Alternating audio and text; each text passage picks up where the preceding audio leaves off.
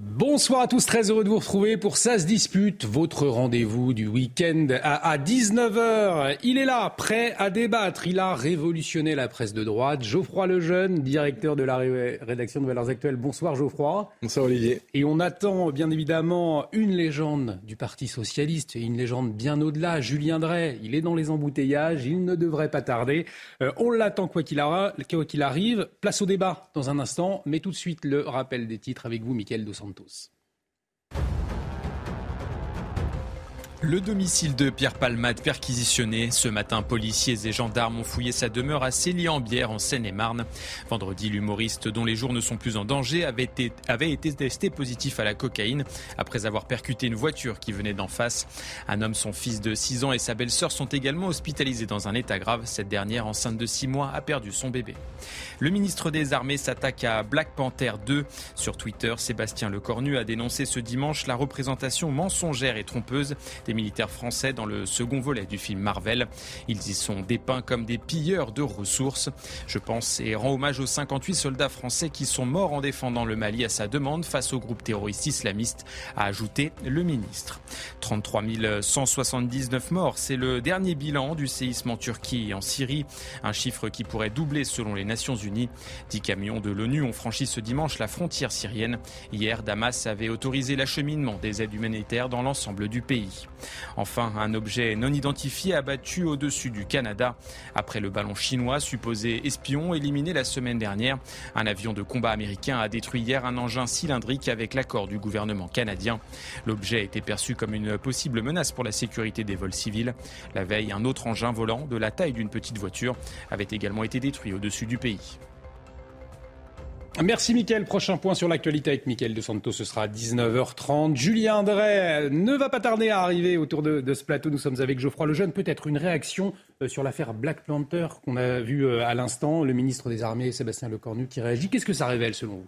Alors déjà, je voudrais dire, j'espère que Rima Abdulmalak, la ministre de la Culture, ne regarde pas cette émission parce que tant que Julien n'est pas là, ça fait ça fait un peu manque de pluralisme. Et donc, euh, vu qu'elle accuse la chaîne de ça, on est, je suis très embêté. On va en parler d'ailleurs tout à l'heure avec Julien Drey dès qu'il arrive. Gros sujet. Et non, je, je, réagissais pendant le pendant le sujet en voyant cette histoire sur Black Panther. C'est assez fascinant parce que en réalité, c'est faut, faut comprendre pour les gens qui ne connaissent pas, c'est une énorme franchise Black Panther. Un, en gros, c'est ce que le cinéma américain hollywoodien fait de plus cher, euh, de plus vendu, de plus. appelle un Marvel. Et c'est un Marvel, pardon. Mm. Euh, et, euh, et, donc, c'est ce que les, les, les Américains font rayonner le plus aujourd'hui dans le monde du cinéma. C'est un outil d'influence exceptionnel. Et donc, depuis quelques temps maintenant, il y a cette franchise, il y a Black Panther qui qui, qui, qui donc véhicule un message. Et parmi ce message, il y a cette vision justement du coup en Afrique, cette vision du soldat français qui est décrit comme un colonisateur, comme quelqu'un qui viendrait un peu comme l'image d'Épinal qu'on a du colonisateur d'il y a 150 ans. Sauf que c'est aujourd'hui avec des soldats français d'aujourd'hui en uniforme d'aujourd'hui. Mm. Donc Sébastien Lecornu, ministre de la Défense, a parfaitement raison euh, de réagir, de s'indigner, mais en réalité sa réaction est une goutte d'eau dans, dans, dans, par rapport à l'effet que ce genre de production, euh, euh, ce genre de production peuvent avoir sur les, les consciences, etc. Il faut comprendre que euh, toute une partie euh, des jeunesses occidentales aujourd'hui sont influencées par Black Panther, euh, que les, les, les, gens qui sont d'origine africaine euh, dans les pays occidentaux sont évidemment encore plus influencés. C'est un peu à destination d'eux que ces films sont produits.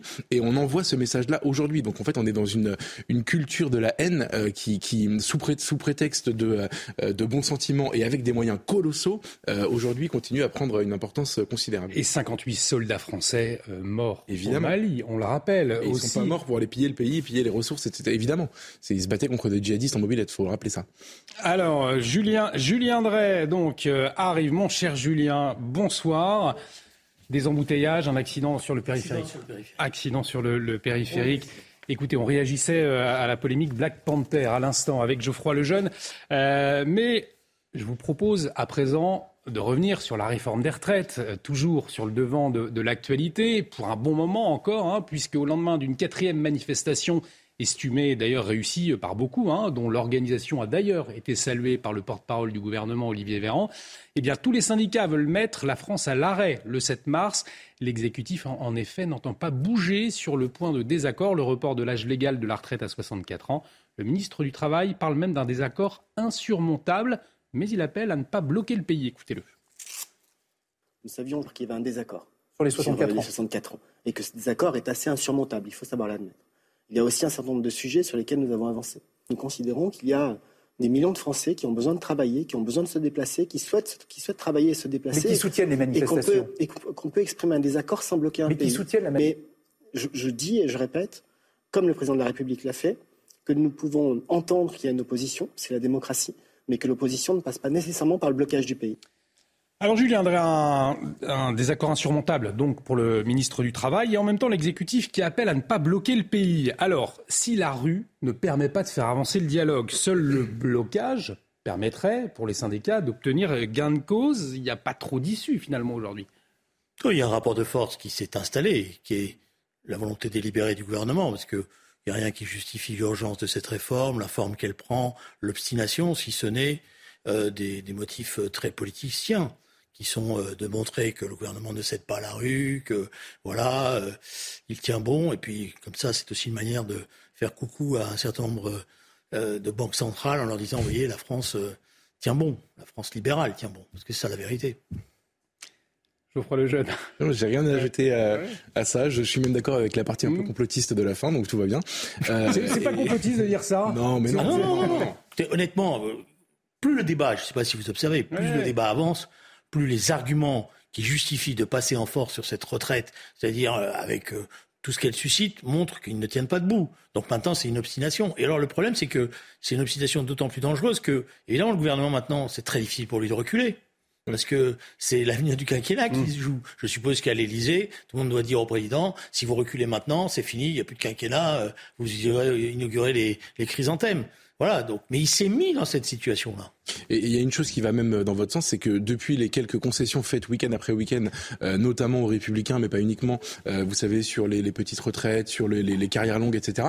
La, la, la, la réforme qui initialement n'était pas euh, un gain financier considérable, c'est en plus vidé de sa substance, c'est encore moins que prévu. Donc, euh, donc pour toutes ces raisons, bien sûr. Moi, je juste me pose une question sur le rapport de force. Je pense qu'on vient de vivre une semaine euh, où, où, comment dire, où les, je trouve que les manifestants ne font aucune erreur. Et j'avais très peur d'ailleurs au début, vous savez, quand on a entendu les plus excités de la CGT commençaient à nous expliquer qu'ils savaient comment couper le courant de manière ciblée, etc. J'ai pensé que personne ne serait défendable dans cette histoire, ni le gouvernement, ni les manifestants.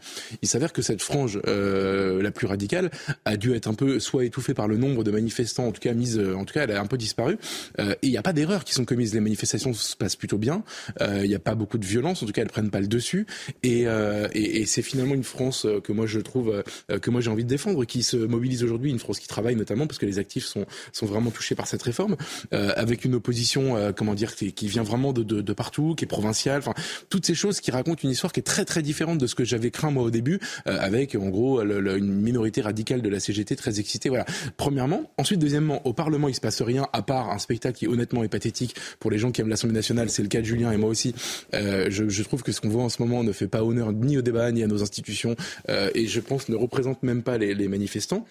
et donc je trouve que dans le rapport de force que Julien décrivait, je, je, je, vois mal comment le gouvernement peut inverser la vapeur aujourd'hui avec une, une, rue qui se comporte bien et qui tient sur des principes et un gouvernement qui a affaibli sa réforme et dont on voit de moins en moins les, les raisons d'aller jusqu'au bout. Mais la question redoutable. Regardez, Allez-y. Regardez la photo, ouais. magnifique photo que vous avez derrière vous euh, de la manifestation. Regardez les visages, toujours très intéressant. Mmh, c'est une ouais. sociologie. Vous voyez bien. Une manifestation familiale d'ailleurs hier. C'est une manifestation familiale, c'est la France qu'on aime, c'est une France qui travaille, c'est une France euh, qui mélange à la fois des jeunes et des moins jeunes. Donc il y a vraiment quelque chose qui se passe. Et, et c'est ça qui est d'ailleurs assez désagréable, c'est que quand on est face à un tel mouvement, si on est un politique intelligent, on comprend mm. et on dégage.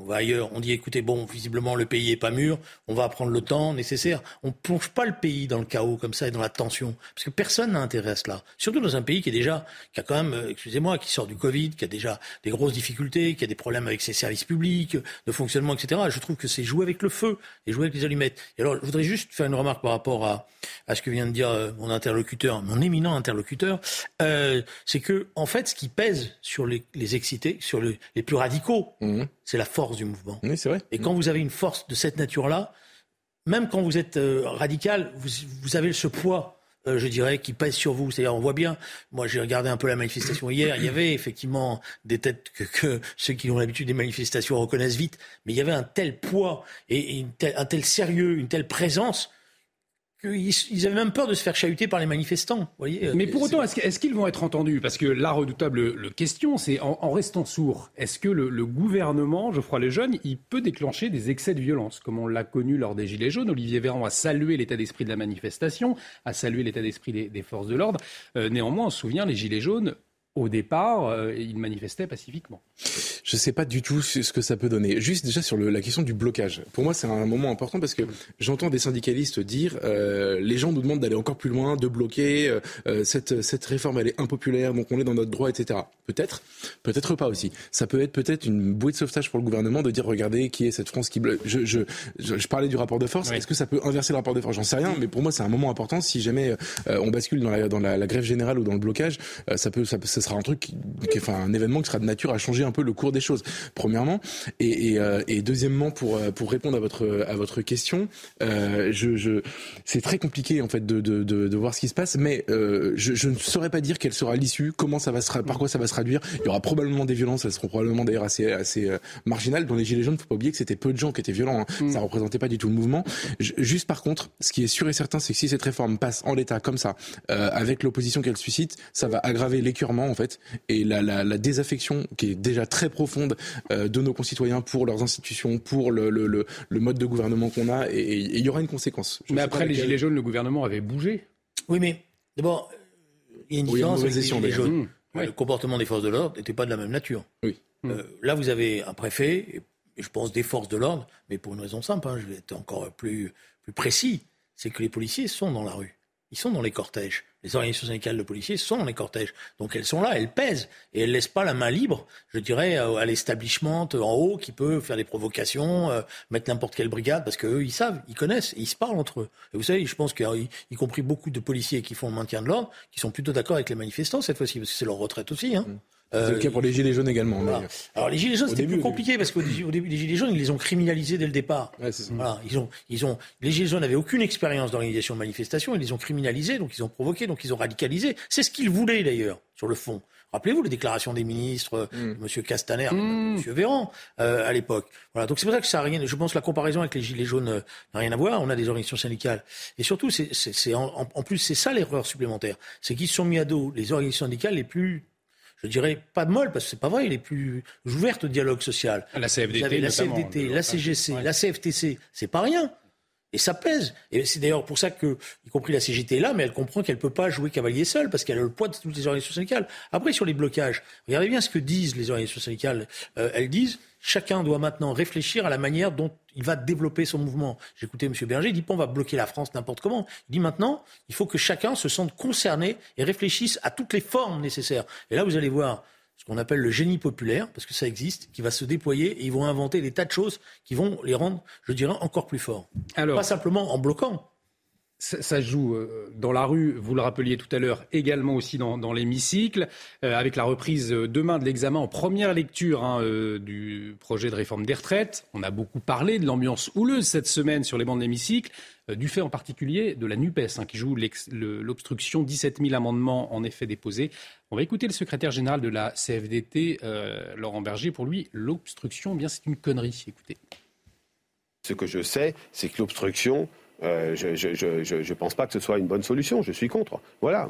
et je le suis contre par ceux qui, sont par ceux qui, l'organisent. Puis après, je pense que le débat. Oui, bien sûr, la France insoumise. enfin, nommer les, les, les, gens. Oh, vous savez, j'ai pas de problème pour nommer. D'ailleurs, là-dessus, vous avez vu, euh, j'ai pas de problème pour nommer. Oui, je pense que l'obstruction, c'est une connerie. C'est une profonde bêtise. Geoffroy Lejeune, la France insoumise, on le rappelle, qui se défend, elle, hein, de faire de l'obstruction. C'est d'abord une question d'améliorer le texte du gouvernement. Euh, non, mais faut prendre, faut prendre l'ensemble de l'œuvre de la France insoumise pour pour en parler. C'est le député qui pose avec euh, la tête du ministre sous le pied euh, en forme de ballon. Euh, c'est Louis Boyard qui dit la police tue. C'est c'est ça la France insoumise en ce moment. Donc ils avaient promis qu'ils allaient faire de l'Assemblée nationale une ZAD. Ils ont réussi, c'est tout. Les 17 000 amendements, personne ne peut croire que ce soit une volonté quelconque à un moment donné de d'améliorer ce texte. Et, ils se comportent comme des racailles en fait, en col blanc certes, mais comme des racailles quand même. Je suis désolé désolé, c'est un comportement qui est, qui est, qui est, en fait qui est vraiment désespérant. Moi, je raconte souvent, mais euh, je, quand Julien était, euh, était député, moi j'étais euh, un jeune observateur et j'allais dans les mm. tribunes de l'Assemblée nationale pour écouter, pour vous écouter, débattre, poser des questions au gouvernement. à l'époque où on n'était pas dans, c'était pas, c'était pas les années Giscard, Mitterrand, Pompidou, etc. Mais c'était quand même infiniment mieux qu'aujourd'hui. Je veux dire, il y avait quand même encore des grandes figures à l'Assemblée nationale. je me souviens d'échanges. François Fillon était un très bon orateur, c'était lui le premier ministre à l'époque. il y avait dans les rangs socialistes, outre Julien, il y avait Jean-Marc Ayrault, François Hollande. Enfin, c'est, ça débattait un peu, ça, ça avait une autre gueule. Je suis désolé de vous le dire, en fait, et ça servait encore à quelque chose. Pas, en fait, c'est pas totalement un hasard si euh, le, le, niveau d'abstention euh, a augmenté en même temps que le niveau du personnel politique a baissé et, euh, et qu'on arrive avec ce type de spectacle. donc voilà, moi je m'en, je, je, je m'en désole et je pense honnêtement que parce que ça va se passer, la manière dont ça va se passer, c'est que le texte ne sera pas en fait à la fin voté par l'Assemblée nationale. Le temps est trop court et les débats ont pris trop de retard. Donc il va passer au Sénat sans que l'Assemblée nationale ait pu s'exprimer. C'est tout ce qu'ils auront gagné. Et sachant que à gauche, notamment au PS, on, on demande à pouvoir débattre de l'article 7, le fameux article 7. Allez-y. Je pense qu'il faut critiquer la France insoumise, mais il ne faut pas non plus l'insulter. Je veux dire, c'est pas des racailles. Il se comporte autre chose. Non mais euh, Julien, attendez. Non mais d'accord, mais vous pouvez considérer qu'il se comporte de manière immature. Je l'ai dit, je ne suis pas d'accord avec le comportement, mais c'est pas. N'employons pas des mots qui vont qui, qui vont d'ailleurs leur permettre après de dire, voyez, on nous a. Voilà, bon, c'est mais personnel. Après, non, mais attendez, voilà, moi pour moi, c'est pas les racailles. Voilà, c'est des députés plutôt immatures dans leur comportement et qui rendent pas service à la cause qu'ils défendent par ce comportement. Et les racailles, c'est pas juste des gens qui vendent du shit, hein, c'est aussi des gens qui se comportent mal comme ça. Le, ouais, mais bon, c'est pas la même chose. C'est comme moi que la terminologie, euh, les mots ont un sens. J'assume parfaitement ce. Non, non, mais oh, c'est le droit. Vous avez le droit d'assumer. Je peux vous interdire de que vous pensez. quand même. Je, je, je, je, voudrais revenir sur euh, le, terme d'obstruction, parce que hmm. c'est un débat permanent, quand il y a des textes importants et qu'on décide de mener une bataille parlementaire, évidemment, ceux qui portent euh, la, voix du gouvernement ou de la majorité, dès qu'il y a ils emploient le terme obstruction. Après, il faut être capable. Le nombre d'amendements n'est pas un problème. J'en ai déposé des milliers aussi à des moments, etc. Bon, après, ça, c'est dans la symbolique. C'est la manière dont on mène le débat qui est important. Quand on mène une bataille parlementaire de ce type-là, d'abord, il faut avoir les rigueurs avec soi. Donc, il ne faut pas créer euh, de la tension telle que c'est insupportable, que, que l'hémicycle devient. Voilà, il faut, faut être capable. Premièrement. Deuxièmement, il faut prendre de la hauteur. Et je dis d'ailleurs, c'est un petit conseil de vieux parlementaires aux députés qui mènent la bataille, il y a une très belle bibliothèque à côté de l'hémicycle. Il ferait mieux d'aller piocher dans cette bibliothèque où il y a tous les débats parlementaires, il y a toutes mmh. les citations, des références, des exemples, et, et donner le sentiment que certes, ils se battent, mais ils se battent avec du panache. Et s'ils se battent avec du panache, ils vont y compris imposer à la majorité qu'elle soit amenée à les écouter. Là, ils font tout pour qu'on ne les écoute pas. Et c'est pas comme ça qu'on mène une bataille.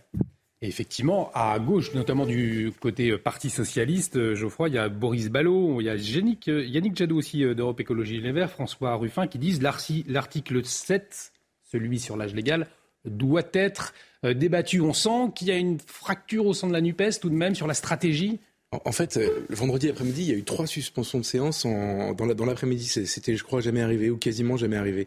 Donc vous... Oui, les suspensions de séance, il y en a plein. Oui, mais pas en même pas la même journée, pas en même oh, temps. si, la même journée. je vous promets que ce, que trois, oui, non, mais d'accord, ça peut, c'est possible, mais trois dans l'après-midi comme comme c'était le cas, c'était arrivé une fois, il me semble. Mais bon, euh, tout ça pour vous dire importe, que non, mais c'est de toute façon, peu importe le, le, hmm. le, si c'est déjà arrivé ou pas, ça bloque, ça retarde en fait l'examen de, des articles, le vote, etc. Donc donc c'est techniquement impossible. Donc oui, il y a une fracture évidemment entre ceux qui voudraient.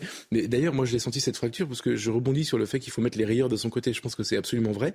Euh, le, je voudrais euh, saluer en fait le, le, c'est pas forcément du panache, mais euh, l'intelligence et, euh, et l'humour surtout de ce député socialiste qui a posé à Olivier Dussopt la question que lui-même posait en 2010 à Eric Woerth sur la même le même sujet. Ça a été remarqué effectivement. Mais c'est ben, c'est exceptionnel parce qu'en fait vous voyez cette, cette séquence dit tout en 2 minutes 30. Vous avez compris en fait le ministre défend quelque chose auquel il ne croyait pas plus tôt. C'est d'ailleurs terrible pour lui, bien pire que de mettre sa tête sur un ballon et de poser le pied par-dessus. Et en fait, c'est vraiment ça dont, dont on manque euh, à cause d'une poignée d'agités. Euh, qui, qui, en effet ne représente pas toute, euh, toute la gauche de l'hémicycle et qui ne représente pas toutes les oppositions à la réforme des retraites. C'est d'ailleurs pour ça que je pense qu'il y avait il y a un moment particulier, mais ça, ça renvoie au débat interne du Parti socialiste, je ne veux plus m'en mêler, mais il y avait la possibilité dans cette bataille, pour la gauche réformiste, de se distinguer et de ne pas suivre et de montrer qu'elle, elle menait une bataille à sa manière et que hmm. sa manière l'imposait aux autres de suivre. Ils, ont, ils hésitent, on voit bien que j'écoute un certain nombre de, parlementaires que je connais, qui ont des talents,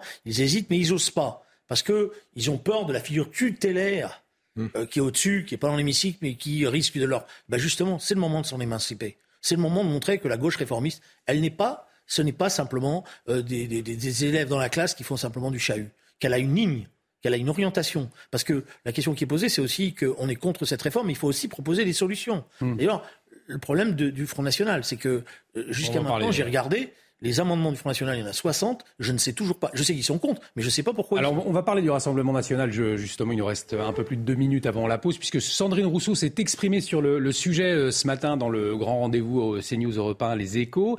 Et euh, pour elle, Marine Le Pen et Benito Mussolini, c'est la même culture politique. Écoutez-la. C'est un parti qui, euh, parce qu'il euh, il a une histoire déjà, qui est issu de la collaboration euh, en France, et par ailleurs, il a un discours sur notamment les étrangers qui, qui est raciste. Et donc, voilà, je, je, pour moi, le fascisme porte sur une idéologie selon laquelle nous serions supérieurs aux autres et selon laquelle notre nation vaudrait plus que toutes les autres nations. Le Pen fascisant, ça veut dire pour vous, elle appartient à la même catégorie, par exemple, que Benito Mussolini. C'est le même univers, Marine Le Pen, Mussolini. Bah, c'est la même euh, culture politique. Pour vous, donc, la France est au seuil du fascisme aujourd'hui euh, bah, en tous les cas, euh, elle est en train de, de, de s'habituer trop facilement à des idées fascistes. Mussolini, Marine Le Pen, même culture politique, Geoffroy Lejeune? Il n'y a rien qui va dans cette déclaration. Enfin, en fait, elle ne connaît rien à rien, c'est tout, c'est tout, c'est ça. Ça fait rire Julien. Julien, Julien est un passionné de sciences politiques. On a déjà déjà parlé de fascisme ici au moment de l'élection de Giorgia Meloni, et moi aussi, je reconnais que ça m'intéresse beaucoup. Vous vous rendez compte, elle a été prof de fac elle a mm. été prof de fac, Sandrine Rousseau. Le, le, le meilleur, enfin, la meilleure chose à faire, en fait, ce serait de la mettre sur un plateau de télévision et de lui demander de parler du fascisme pendant une heure et demie. Et on verrait s'effondrer la baudruche, enfin, se, se, dégonfler la baudruche. Elle ne connaît rien ni au fascisme, ni apparemment aux idées du Front National. Elle ne sait pas expliquer ce que c'est le racisme. Elle prête du, du, tout cela au Rassemblement National qui est à des années-lumière de ça. Et en fait, encore une fois, le, la, la vraie chose qui me saute aux yeux, c'est qu'elle ne sait pas de quoi elle parle et elle ne sait pas de. Alors, en fait, dès qu'elle ne parle plus de de de de de, de manspreading, de féminisme, de sorcellerie ou euh, de, de barbecue, elle ne sait pas de quoi elle parle. C'est tout. Et donc, faut arrêter de prendre ces gens au sérieux. J'ai de la peine pour les gens qui ont voté pour elle euh, dans sa circonscription parisienne. Euh, J'ai de la peine pour les. Je vais vous dire, en fait, il faut que nous arrivions enfin au degré de maturité des électeurs euh, d'Europe Écologie Les Verts qui l'ont mise à 6%, enfin sa candidate à 6%, et qui l'ont ramenée là où elle aurait dû. elle n'aurait jamais dû cesser d'être. Julien Drey, avant la pause. Elle a été habillée pour l'hiver par Jeune. Euh, je, je, pense que. Le, vous savez, on a évoqué ça hier, le point de Goldwyn dans le débat. C'est-à-dire, la convocation en permanence d'Hitler, du mm. fascisme, ne sert pas le débat. Il y a des moments où, effectivement, peut-être qu'il faut faire des comparaisons historiques, etc. Mais là, on n'est pas dans, cette, dans, ce type de comparaison. Ça ne sert à rien. Et d'ailleurs, les gens comprennent rien. On va leur dire, alors vous avez compris, Marine Le Pen, c'est la même origine que Mussolini. D'ailleurs, dans ses, dans, dans ses phrases elle-même, elle se trompe parce qu'elle dit, elle est en train de se convertir Mussolini, non, je dirais dans ces cas-là, il faut me dire que, en quoi elle s'est convertie. Moi, c'est l'inverse que je pense. C'est qu'elle a, elle a intelligemment, il faut lui prêter, il faut lui reconnaître ça, et c'est pas parce qu'on reconnaît ça que pour autant on adhère à ses idées. Elle a intelligemment fait peau neuve, en tous les cas, elle s'est débarrassée d'un certain nombre de, schémas, de stéréotypes. Elle fait même très attention, vous voyez bien la manière dont il se comporte, de ne plus renvoyer à cela. Voilà, ça ne veut pas dire qu'autour d'elle, il n'y a pas des gens qui sont euh, des nostalgiques, ça ne veut pas dire qu'il n'y a pas une histoire, etc. Mais je pense que le combat contre le, Rassemblement national aujourd'hui ne se situe pas dans la convocation du, de, de l'histoire. Il se situe dans les propositions, et c'est ce que j'ai essayé d'évoquer, et dans la démonstration que, sur le fond, Peut-être qu'ils se donnent aujourd'hui une nouvelle image, mais en termes de propositions, ils ne sont pas dans l'emphase. En tout cas, sur le plateau de Ça se dispute, les idées de gauche, les idées de droite représentées. On dit bien à, Madame euh, la ministre de la Culture. On va en parler dans un instant euh, en retour de publicité. Restez avec nous sur CNews. Et de retour sur le plateau de Ça se dispute. Bienvenue si vous nous rejoignez euh, sur le plateau euh, Julien Drey toujours. En face de Geoffroy Lejeune, les propos de la ministre de la Culture sur euh, CNews et C8 continuent de faire réagir. Certains appellent même à sa démission. Julien Drey, Geoffroy Lejeune, vous nous direz ce que vous en pensez dans un instant, mais tout de suite, le rappel des titres. Les syndicats haussent le ton contre le gouvernement et le Parlement. S'ils restent sourds face aux mobilisations contre la réforme des retraites, les principaux leaders se disent prêts à durcir le mouvement et à mettre le pays à l'arrêt le 7 mars prochain. Cette date a été choisie par l'intersyndicale RATP pour lancer une grève reconductible. Les pêcheurs français privés d'accès aux Britanniques. Euh, après le Brexit bientôt indemnisé, la Commission européenne a débloqué une enveloppe globale de 65 millions d'euros. Plusieurs conditions devront être remplies pour l'obtention de cette aide qui sera calculé en fonction de la puissance de chaque bateau. Environ 90 navires pourraient partir à la casse. Enfin, retour surprise de Kylian Mbappé, blessé le 1er février à la cuisse gauche, annoncé indisponible pour trois semaines. L'attaquant du PSG est revenu plus tôt que prévu à l'entraînement. Pour le moment, le club parisien n'a pas communiqué sur sa présence mardi pour le choc face au Bayern Munich en Ligue des Champions. Merci Mickaël. Le point de Mickaël de Santos, prochain point sur l'actualité, ce sera à 20h. Je vous propose à présent, messieurs, de revenir sur la déclaration de la ministre de la Culture à propos de notre chaîne et les réactions se succèdent. Hein. Après euh, cette déclaration de Rima Abdul Malak, pour rappel, elle s'est exprimée sur les ondes de France Inter. C'était jeudi matin. Euh, près de cinq minutes de son euh, intervention ont été consacrées à la critique de notre groupe et des invectives contre nos chaînes C8 et CNews. Ce sont les mots, cette fois, du groupe Canal+. La ministre de la Culture qui laisse entendre que les licences de nos chaînes ne mériteraient pas d'être renouvelées en 2025. Des propos inacceptables pour l'auteur et journaliste Franz-Olivier Gisberg. Il réagissait hier sur le plateau de Mathieu Boccoté. Écoutez-le. Quand j'entends une, ministre soi-disant de la culture, la Rima Abdul Malak, qui dit qu'il euh, faut fermer ses chaînes, bah, je dis oui, c'est consternant. C'est-à-dire là, on est, on est dans la, on est sorti de la démocratie normale, on est une sorte de, de république bananière, je sais pas trop, parce que c'est quand même la ministre de la Culture. Est-ce qu'elle a dit ça sans sans instruction, c'est possible, mais c'est pas sûr. Et si vous voulez, moi, enfin, les bras vous en tombent. Vous dites, mais dans quoi on est tombé? Je pense pas que des propos de ce type auraient été possibles, si vous voulez, pour répondre à votre question, dans les années 70. Mais c'est complètement dingue. Et puis, si vous voulez, moi, ce qui m'effraie le plus, c'est le plus effrayant là-dedans, c'est l'indifférence. C'est-à-dire, ces propos sont honteux. Hein Cette personne, elle, elle, devrait être virée du gouvernement. Alors, est-ce qu'elle devrait être virée? Je vous pose la question dans un instant. On voit juste ces autres réactions, à commencer par celle du sénateur Les Républicains Bruno Retailleau dans les colonnes du JDD aujourd'hui. CNews et C8 ont toute leur place dans le paysage médiatique. Elles participent au pluralisme. Cela suffit, la police de la pensée. Philippe de Villiers également a réagi. Euh, la ministre de la Culture veut fermer les antennes et couper la parole de CNews. La liberté d'expression en péril. La France glisse vers une dictature de la pensée. Euh, alors, est-ce que, effectivement, messieurs, aujourd'hui, la liberté d'expression est en péril? Est-ce qu'on glisse vers une dictature de la pensée, Geoffroy Lejeune, comme le dit Philippe de Villiers? Bah, en fait. Euh, j'ai pas l'habitude d'être en désaccord avec Philippe de Villiers, mais, mais là je pense que c'est pire. en fait, je pense que non, mais je pense que on a vécu une terreur de la pensée. Euh, je rappelle que euh, Jean Sevilla écrivait en 2000 un livre qui s'appelait Le terrorisme intellectuel, je crois, qui décrivait déjà le climat, qui, décrivait déjà le, monde médiatique tel qu'il s'organisait, etc. Euh, et, et, que l'arrivée de CNews a permis de rééquilibrer un peu tout ça. Euh, je pense que c'est ça qui s'est passé. C'est-à-dire que euh, depuis une dizaine d'années, euh, cette chaîne a permis des choses qui n'étaient plus permises. C'est-à-dire, je vous donne un exemple, c'est d'ailleurs un des reproches qui est fait par Rima Abdul-Malak dans son intervention sur France Inter, c'est ce qu'elle appelle le traitement démesuré des affaires judiciaires, c'est-à-dire en fait le fait de parler d'insécurité. Donc, je, je, étant journaliste comme vous d'ailleurs, je vais essayer d'expliquer aux gens ce qui se passe, c'est qu'en fait il y a beaucoup d'informations qui arrivent quand on est dans un média, donc moi à Valence Actuelle, vous à CNews, et puis vous en choisissez certaines parce que vous vous dites tiens celle-là on peut en tirer euh, des conclusions. On peut en tirer un débat entre Julien Drey et Geoffroy Lejeune, par exemple. Euh, donc ce sujet-là, on va le faire, mais pas un autre. C'est-à-dire que, par exemple, euh, hier, l'équipe de France a perdu contre l'Irlande et on n'en parle pas ce soir parce qu'on ne peut pas parler de tout. Donc on fait des choix, des choix éditoriaux et après il y a une contradiction qui s'installe. Voilà votre métier, voilà ce que vous faites ici à CNews. Et moi, je fais la même chose à Valeurs Actuelles avec d'autres critères. Très bien résumé, Bon, et eh ben, elle est en train de reprocher à CNews de faire le choix de traiter de manière démesurée les affaires judiciaires. C'est-à-dire de parler pendant plusieurs jours de l'affaire Lola quand il y a la petite Lola, de parler quand il y a euh, quelqu'un sous OQTF qui agresse quelqu'un, d'en parler parce que c'est un fait important qui n'est pas juste un fait divers. Donc de donner à l'accumulation de ce qu'on appelait jusqu'à présent poliment des faits divers la dimension d'un fait de société. C'est ça qu'elle reproche fondamentalement. Et elle reproche à la chaîne de le faire en mettant autour du plateau non pas des gens qui seront d'accord entre eux, comme par exemple si Julien Drey débattait avec Laurent Geoffrin, mais de mettre Julien Drey face à moi et Laurent Geoffrin face à Charlotte Dornelas. Comme ça, il y a une contradiction. Et elle le dit depuis une chaîne, en l'occurrence France Inter, qui est du service public, c'est-à-dire payé par nos impôts, où il n'y a pas de contradiction. Moi, j'ai été invité une fois à France Inter, une fois dans ma vie. Pourtant, j'ai été invité partout ailleurs, et j'ai été invité pendant 20 minutes pour, euh, un interrogatoire de police. C'était l'équivalent, euh, qui m'a pas dérangé plus que ça. Moi, je sais à quoi m'attendre quand j'y vais. Mais il faut expliquer que ça fonctionne comme ça. Bon, voilà le système dans lequel on est. CNews était devenu l'endroit où ça ne se passait pas comme ça. C'est un endroit où il y a des gens de gauche, un endroit où il y a des gens de droite, il y a des gens très à droite, des gens moins à droite. Il y a eu pendant très longtemps des gens d'extrême gauche. C'est-à-dire qu'aujourd'hui, une grande partie du groupe LFI à l'Assemblée nationale, ils ont fait leurs armes sur CNews.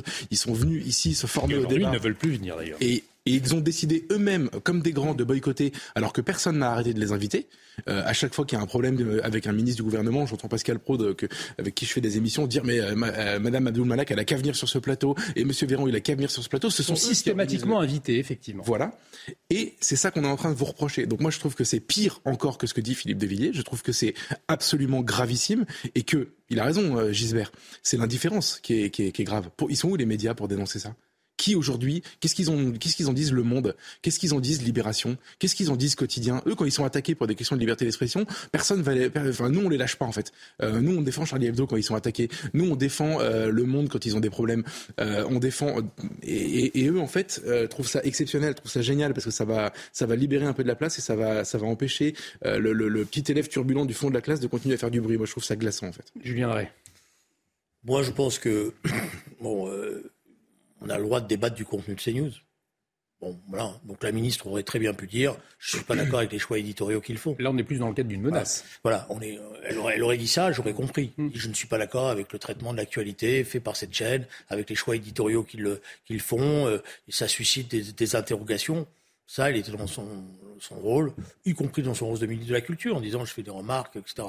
Là, elle a fait une, elle a fait une faute qui est, qui est plus qu'une faute. C'est une maladresse qui devient une faute. Pourquoi? Parce que bah, elle permet à Geoffroy de faire un quart d'heure en disant ça y est, je convoque euh, euh, la liberté de penser, la, dictature. Euh, une je, voilà, voilà. Et puis alors comparer avec tel autre média, etc. Donc c'est une, une imbécilité, excusez-moi l'expression. Hmm. Voilà. D'abord. Et par ailleurs, c'est d'autant plus grave que c'est pas elle qui décide, c'est l'Arcom. Alors c'est ça, c'est une autre C'est pas elle qui décide. Et, et, je vais vous dire une chose, elle vous a rendu service. Hmm. Moi, je vois pas comment l'ARCOM va pouvoir maintenant remettre en cause les, les fréquences sans qu'on lui dise, mais alors vous êtes un organisme politique, vous avez obéi au ministre, etc. On va peut-être rappeler aux téléspectateurs ce qu'est l'ARCOM. C'est l'organisme indépendant, l'autorité de régulation de la communication euh, audiovisuelle et numérique, hein, Julien. Indépendant, organisme indépendant. Oui, donc elle peut elle peut dire j'ai interpellé l'Arcom sur les choix éditoriaux pour leur demander, etc. Ça, elle a le droit de le dire. Mais là, elle donne le sentiment, effectivement, qu'on revient au bon ministère de l'audiovisuel public qui décidait euh, euh, qui avait le droit de parler, qui n'avait pas le droit de parler. Mais c'est vrai que c'est regrettable. C'est euh, voilà. Bon, moi, elle, doit, elle, doit, elle doit démissionner selon vous ou pas? Ou elle doit être débarquée non, Moi, je ne convoque pas à chaque fois les démissions des ministres. D'abord, c'est pas moi qui demande une démission d'un ministre. Je veux dire, elle est choisie par le, le Premier ministre, par le président de la République, etc. Puis je convoque pas sans arrêt. Les... Voilà. Je trouve surtout que c'est révélateur du niveau dans lequel se trouve, auquel euh, de tous ces ministres, de tout ce gouvernement. Voilà. Ils les accumulent les uns après les autres. Voilà.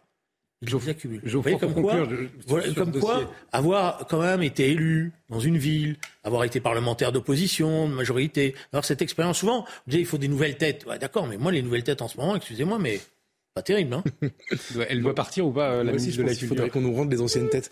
Mais, euh, mais écoutez, Rima Abdulmalak, qui est Rima Abdulmalak? C'est l'ancienne conseillère culture d'Emmanuel Macron qui est devenue euh, bombardée par la grâce du fait présidentiel, ministre de la Culture, quand Roselyne Bachelot, euh, enfin, entre les, les après l'élection présidentielle, quand Roselyne Bachelot a quitté son poste.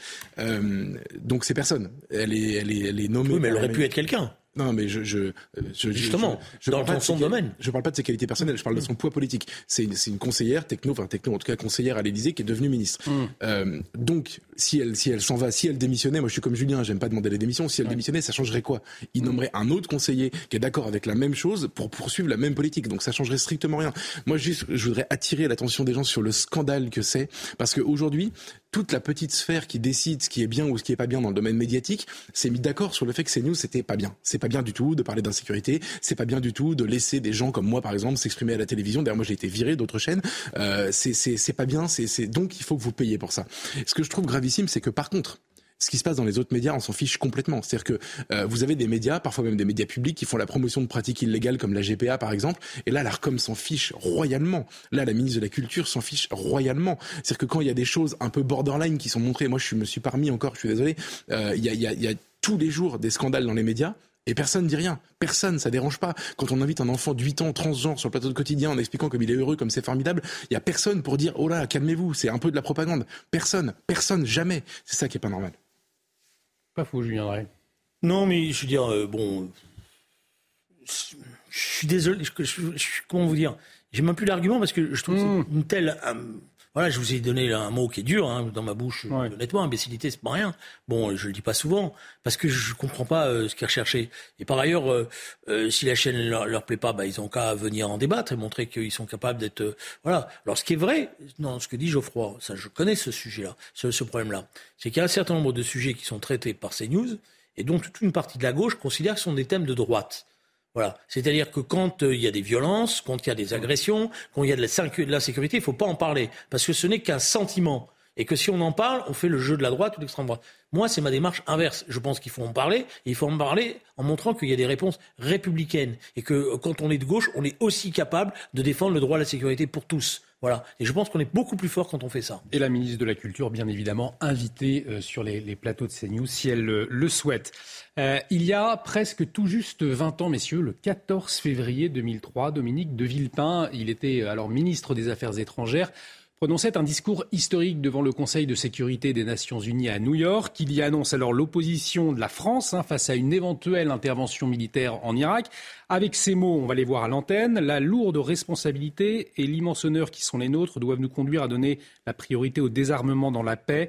Et c'est un vieux pays, la France, d'un vieux continent comme le mien, qui vous le dit aujourd'hui, qui a connu les guerres, l'occupation, la barbarie. Alors des mots qui résonnent particulièrement, bien évidemment, aujourd'hui dans le contexte de la guerre en Ukraine. Dominique de Villepin qui s'est exprimé hier soir sur euh, France 2 à propos de la diplomatie française actuelle. Écoutez-le. Je voudrais dire qu'il y a un angle mort de la part des diplomaties occidentales qui veulent considérer que la diplomatie, ça sert uniquement le moment venu à négocier. Non. Il ne faut pas oublier que nous sommes dos au mur vis-à-vis de la communauté internationale. C'est-à-dire que pour l'immense majorité des États et des peuples du monde, c'est une guerre de blancs entre Européens. Nous devons associer, mettre de notre côté, convaincre la communauté internationale. Ça veut dire faire deux choses. C'est-à-dire qu'on ne le fait pas assez? Mais on ne le fait pas du tout. C'est-à-dire convaincre qui? C'est-à-dire que de temps en temps, l'Inde, la Chine, l'Inde, la Chine, les L'Inde, la Chine, la Turquie, le, Brésil, l'Afrique du Sud. Regardez comment le ministre des Affaires étrangères russe est reçu aujourd'hui en Afrique. La diplomatie euh, française, Julien Drey, aujourd'hui, ça a été un volet oublié ces dernières années, notamment dans le contexte de la guerre en Ukraine Alors, je parle de la diplomatie en tant que telle, c'est les choix qui ont été faits. La diplomatie, elle est au service des politiques. Elle n'existe pas, elle n'existe hmm. pas par elle-même. Elle est au service. Euh, C'est-à-dire pas assez de dialogue avec la communauté internationale, les autres pays, comme l'expliquait Dominique de Villepin. Contrairement à ce que fait la Russie aujourd'hui. Non, le problème, c'est quelle est la place que la France veut prendre dans la situation actuelle et quelle est la, la place qu'elle accepte. Alors, c'est pas facile pour être honnête. Pourquoi? Parce que vous avez là aussi une sorte de police de la pensée qui s'est installée progressivement. Et dès que vous avez le moindre doute sur ce conflit ou sur la logique dans laquelle on est, vous êtes immédiatement taxé de pro-Poutine, de, de, de, toucher quelque part une commission de, de, la Russie, de, voilà, etc., etc. Et, et, bon, alors là, je vais être un peu polémique. Et il y a des chaînes qui en ont fait maintenant. Euh, euh, moi, je ne suis pas invité, mais j'adorerais aller sur une autre chaîne que je connais bien un mm. soir. Parce que y a j'entends des choses qui me, hérissent. Je veux dire, euh, y compris au regard de l'histoire. Je vais vous donner un exemple. On, a, on est dans une course à la demande en armement. Et vous avez, on, y va, on continue, on continue, on continue. On est parti des tanks, maintenant on est aux avions. Et demain, si les avions ça marche pas, on va dire faut la bombe atomique. Mais quand on, quand on affronte une puissance atomique qui s'appelle la Russie, on est quand même amené à réfléchir deux secondes quand même, non? Mmh. C'est l'avenir de la planète qui se joue dans cette affaire-là. C'est pas simplement euh, avec une chemise blanche aller monter sur une barricade et dire en avant. Excusez-moi. Donc il y a la raison. Je dirais encore plus dans des temps de guerre. Il faut convoquer la raison. Et la diplomatie, elle est là en ce moment. Moi, je pense qu'Emmanuel Macron, il est en permanence en hésitation on sent qu'il se rend compte que la solution ne peut pas être que militaire et qu'il faut donc jouer un rôle. Mais en même temps, il n'ose pas parce que je pense qu'il il, a le poids de, tous ceux qui l'attendent dans les rédactions et qui vont dire ah ça y est, il a cédé, voyez, etc. et tout. Et pourtant, c'est le moment où il faut exister. Et pourtant, effectivement, Geoffroy Lejeune, euh, ce travail n'a pas été fait d'aller convaincre, d'aller échanger avec d'autres pays. On pense aux pays africains, on pense euh, aux pays euh, en l'Inde, le Brésil, par exemple, dans un contexte compliqué. Peut-être que c'est ça aussi le loupé de la France dans ce, dans ce dossier ukrainien. Alors, je, je, pense, je pense que c'est vraiment un sujet compliqué et je pense aussi qu'on a une diplomatie particulièrement, particulièrement compétente, en tout cas une tradition mmh. diplomatique particulièrement compétente. Je vais essayer de, de, de rebondir sur, sur ce que dit Dominique Villepin quand il dit euh, il y a un manque de dialogue. Pour moi, c'est pas qu'il y a un manque de dialogue parce qu'on a des ambassades partout, on a un réseau de- de- d'ambassadeurs, on les forme, etc. On a même plutôt une, une administration euh, euh, dans le domaine assez pléthorique. Je pense pas que ce soit un manque de dialogue. Je pense que c'est qu'on n'a rien à dire. Je vais essayer d'expliquer pourquoi. C'est un sentiment. Je, je prétends pas avoir la, la vérité révélée sur ce sujet, mais que, que quand vous regardez les autres grandes puissances, que font les États-Unis? Les États-Unis essayent d'imposer leur hégémonie partout. C'est-à-dire que ils sanctionnent les gens qui font des transactions euh, en dollars qui leur plaisent pas. Il y a des gens, il y a des étrangers qui sont en prison, des Français notamment en prison aux États-Unis à cause de ça. Ça s'appelle l'hégémonie américaine à cause sur le dollar. Euh, ils ont plutôt une stratégie de, de, de, de repli sur soi. Par contre, là-dessus, vous inquiétez pas, c'est euh, partout dans le monde.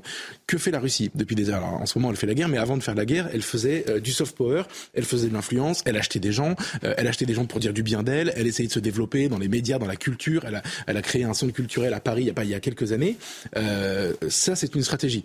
Que fait, que, que, fait la Chine? La Chine a fait il y a quelques années les routes de la soie. La Chine a essayé de, de, de, conquérir sur le plan économique l'Afrique. Tout le monde vous dit aujourd'hui que les Chinois sont chez eux en Afrique, tout comme les Russes, et que nous, on est en train d'en partir parce qu'on en est chassé.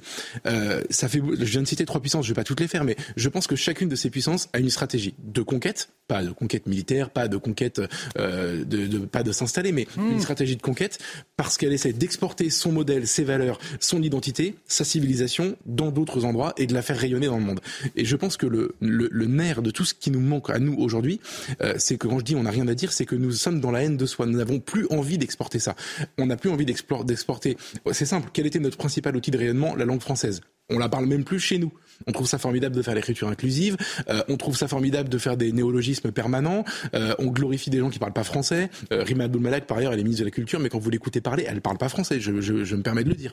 Euh, en tout cas, elle fait des erreurs de, de syntaxe monstrueuses. Bref, euh, on a abandonné ça. On a abandonné la volonté d'exporter tout ça euh, à l'extérieur. Et par ailleurs, on se déteste. On, euh, la, la, la relation avec l'Afrique, par exemple, comme elle est suspecte de colonialisme, on en parlait en tout début d'émission. Oui. Eh ben, on abandonne. C'est terminé. C'est fini. Donc, euh, pour toutes ces raisons, je pense que c'est davantage un projet de haine de soi. Quel est le projet de, de la France aujourd'hui? C'est de se diluer dans l'Europe et d'abandonner des prérogatives à une commission non élue qui représente personne et que tout le monde déteste. Je suis désolé de vous dire, je pense que nous sommes dans une stratégie c'est presque suicide, suicidaire en réalité par rapport aux autres qui sont dans la vitalité de la vie et l'expansion. La France ne peut plus Voilà, je- parce qu'elle est dans une stratégie que, suicidaire, bon, Julien Drey On a profité pour faire un tract sur. euh, Bah bon, non. il a fait la. J'ai rien à voir, Julien. Non, je, je- si vous avez à vendre une certaine conception de la, de la situation dans laquelle on est. vous moi, je pense que le problème qui est posé, c'est que cette guerre elle remet en cause beaucoup de choses.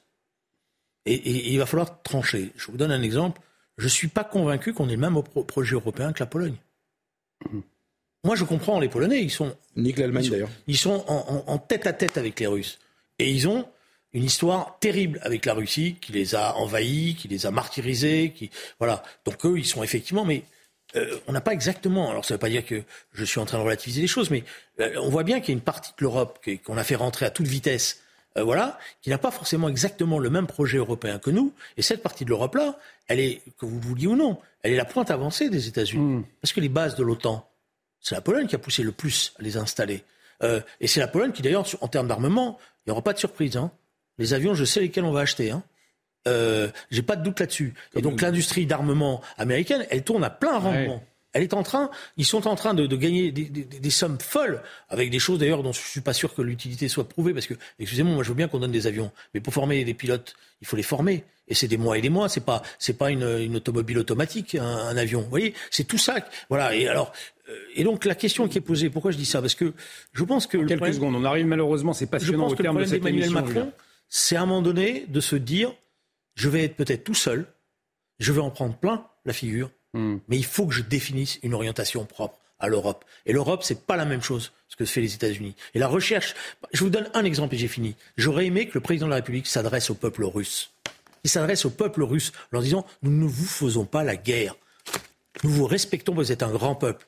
Julien Voilà. Ça, c'est un élément important. Merci beaucoup. Merci Geoffroy euh, Jeune d'avoir débattu ce soir euh, sur CNews dans Ça se dispute. L'actualité continue sur notre antenne dans un instant euh, face à Rioufol orchestré par Elliot Deval. Excellente soirée sur notre antenne. À très bientôt. Une émission au revoir. www.cnews.fr.